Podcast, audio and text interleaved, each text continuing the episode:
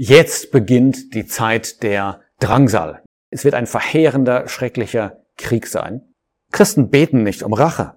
Die Großen der Erde werden machtlos sein. Wir sollten dem Herrn Jesus danken.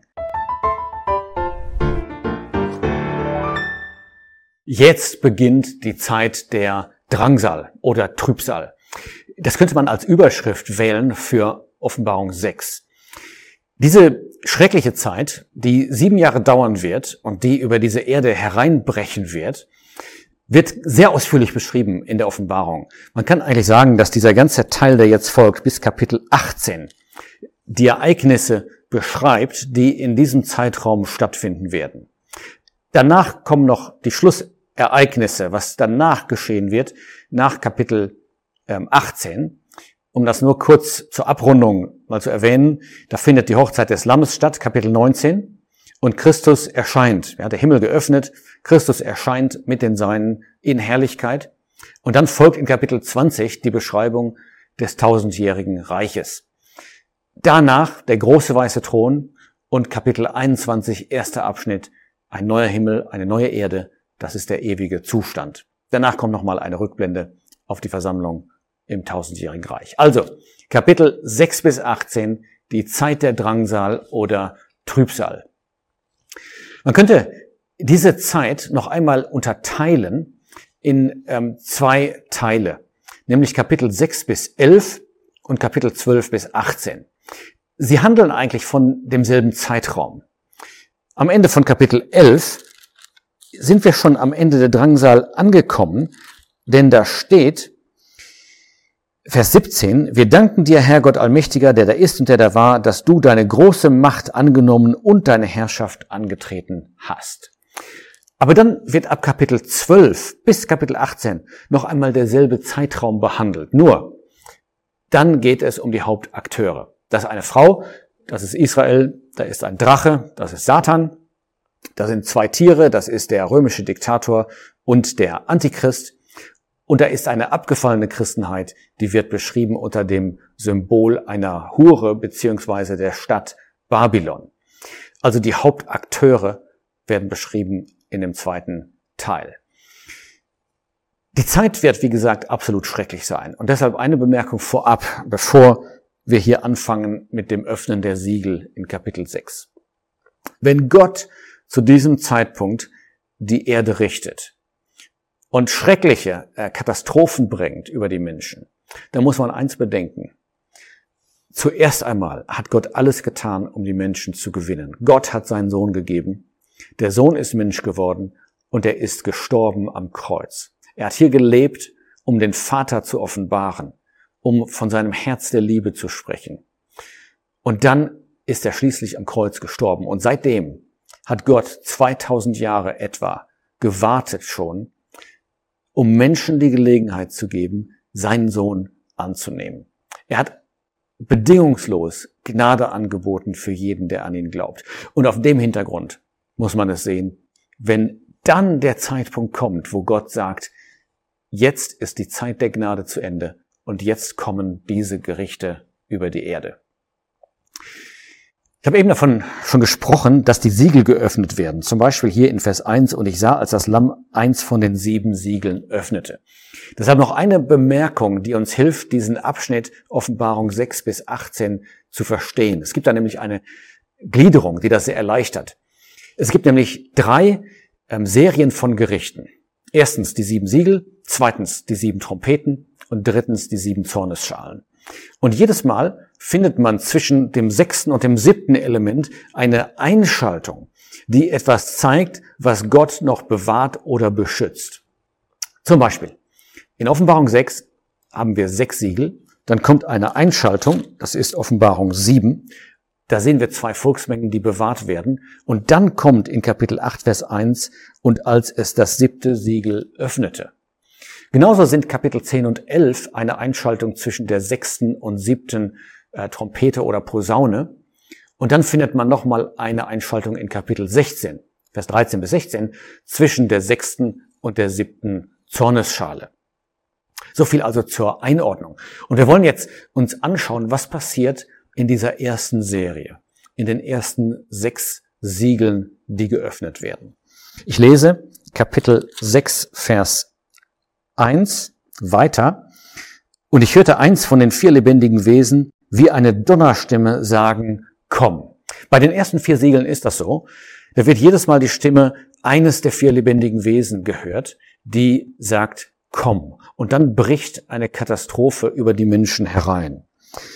In diesem Fall sagt vielleicht der eine oder andere, wieso Katastrophe? Hier steht doch nur, und ich sah ein weißes Pferd, und der darauf saß, hatte einen Bogen und eine Krone wurde ihm gegeben, und er zog aus siegend und auf das er siegte. Wo ist da die Katastrophe?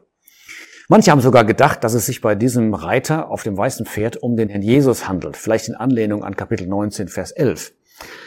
Aber ich glaube nicht, dass das hier der Herr Jesus ist. Der Jesus ist derjenige, der das Siegel öffnet.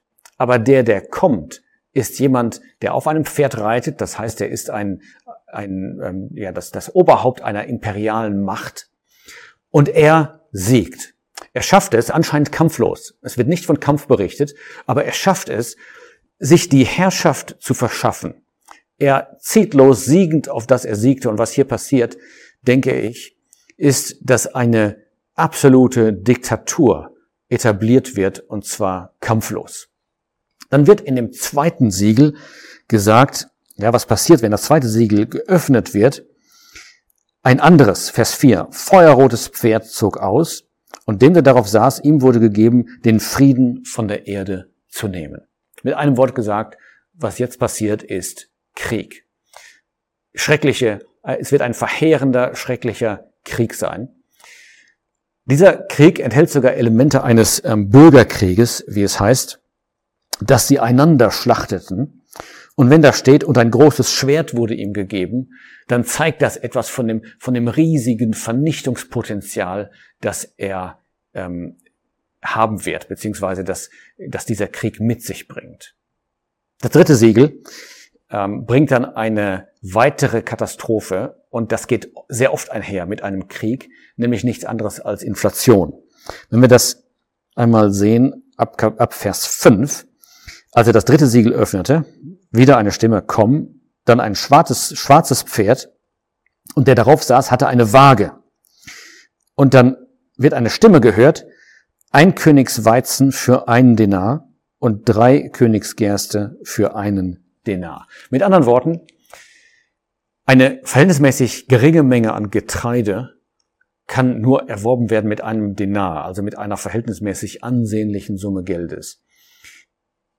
Das bringen Kriege immer mit sich. Versorgung, ähm, die Versorgung ist gefährdet. Es gibt eine Knappheit an Gütern. Die Preise steigen ähm, oft sehr rasant. Und genau das passiert hier. Und dann kommt das vierte Siegel. Und man merkt jetzt, dass es eigentlich mit jedem Siegel, das geöffnet wird, schlimmer wird. Bei dem vierten Siegel steht sogar dabei, es kommt jetzt ein fahles Pferd. Das spricht direkt vom Tod. Und der darauf saß, sein Name war der Tod. Und der Hades folgte ihm. Der Hades ist der Aufenthaltsort der ähm, Seelen oder Geister der Verstorbenen. Und das heißt, in diesem, in dieser vierten Katastrophe werden die Menschen sehr, sehr nah mit dem Tod konfrontiert und viele werden sterben. Es werden verschiedene Gründe dafür angegeben. Ja, es heißt einmal in Vers 8, und ihnen wurde Gewalt gegeben über den vierten Teil der Erde, ja, dem Tod und dem Hades. Zu töten und mit dem Schwert, zu töten mit dem Schwert und mit Hunger und mit Tod und durch die wilden Tiere der Erde. Das heißt, die Menschen sind jetzt sogar äh, den Elementen, den wilden Tieren ausgesetzt. Sie haben noch nicht einmal mehr Schutz. Sie befinden sich offensichtlich im Freien und sind da schutzlos ausgeliefert. Gleichzeitig durch Hunger und durch Schwert, das heißt durch Kämpfe. Jetzt kommt das fünfte Siegel. Da wird nicht mehr die Stimme eines lebendigen Wesens gehört, aber Johannes sieht etwas Merkwürdiges. Als es das fünfte Siegel öffnete, also das Lamm, sah ich unter dem Altar die Seelen derer, die geschlachtet worden waren, um des Wortes Gottes und um des Zeugnisses willen, das sie hatten. Und jetzt kommt wieder eine wichtige Frage auf uns zu. Wir haben das in Kapitel 5 schon berührt. Wer sind diese Seelen hier? In Kapitel 5 ging es zunächst mal um Menschen, die in der Drangsal auf der Erde leben. Hier werden sie bezeichnet als Seelen. Und es wird gesagt, dass sie geschlachtet worden sind. Der Grund steht auch dabei. Um des Wortes willen, um des Zeugnisses willen. Das heißt, wir haben hier Märtyrer. Sie haben ihr Leben gelassen, um ihrem Gott treu zu sein. Und deshalb werden ihre Seelen unter dem Altar gesehen. Das bedeutet, Gott erkennt ihren Tod an als ein Opfer, ja, und nimmt den Tod an als Opfer. Es handelt sich also um Treugläubige, die in der ersten Hälfte der Drangsalzeit auf der Erde leben, die Gott treu sind und dafür ihr Leben lassen. Und jetzt hören wir ein Gebet, das sie sprechen, und das uns vielleicht auf den ersten Blick etwas verwundert. Denn das Gebet sagt, in dem Gebet sagen sie in Vers 10, O Herrscher, der du heilig und wahrhaftig bist, bis wann richtest und rächst du nicht unser Blut an denen, die auf der Erde wohnen? Merkwürdig, oder? Das sind die Seelen Gläubiger, die Gott bitten, dass er Rache übt, dass er Gericht übt. Und wir merken schon, dass das eigentlich nicht zu dem christlichen Glaubensgut passt. Christen sind angehalten, ihre Feinde zu lieben. Christen beten nicht um Rache. Aber hier geschieht das tatsächlich. Aber wenn wir bedenken, was wir gesagt haben, dass nämlich die Gläubigen in dieser Zeit keine Christen sind, dass sie zunächst einmal aus den Juden kommen, dann löst sich das Problem sehr schnell auf. Man denke nur an die Rachepsalmen, die davon sprechen, wie jüdische Gläubige auch einmal in der Zukunft um Gericht über die Feinde bitten werden, weil nämlich ihre Rettung mit dem Gericht der Feinde zusammenhängt. Ähm, das ist noch ein anderes Thema. Aber um es mit einem Satz mal anzudeuten, dieser jüdische Überrest wird in größter Gefahr sein in Jerusalem, umgeben von Feinden, von einem riesigen Heer. Und ihre Befreiung, ihre Rettung ist praktisch identisch mit dem Gericht über die Feinde. Und deshalb ist es absolut legitim für sie, darüber zu beten. Sie haben darüber hinaus auch das Anliegen, dass Gottes Gerechtigkeit gesehen wird, dass er das Böse bestraft. Und auch das trägt dazu bei, dass sie diese Bitte aussprechen. Übrigens, wenden sie sich an Gott als den Herrscher. Es ist kein typisch christlicher Ausdruck. Sie sagen nicht Vater, sondern sie bitten den Herrschern, das zu tun. Das unterstreicht nur, was wir gerade gesagt haben. Und es wurde ihnen, einem jeden, Vers 11, ein weißes Gewand gegeben, und es wurde ihnen gesagt, dass sie noch eine kleine Zeit ruhen sollten bis auch ihre Mitknechte und ihre Brüder vollendet sein würden, die ebenso wie sie getötet wurde. Das heißt, Vers 11 gibt die Antwort auf das Gebet. Und die Antwort heißt, wartet noch ein wenig ab, denn es sind noch andere auf der Erde oder werden dort sein, die auch getötet werden für ihr Zeugnis. Und das sind die Märtyrer der zweiten Hälfte der Drangsalzeit. Und deshalb ist hier die Rede davon, dass sie nach ihnen ähm, vollendet werden.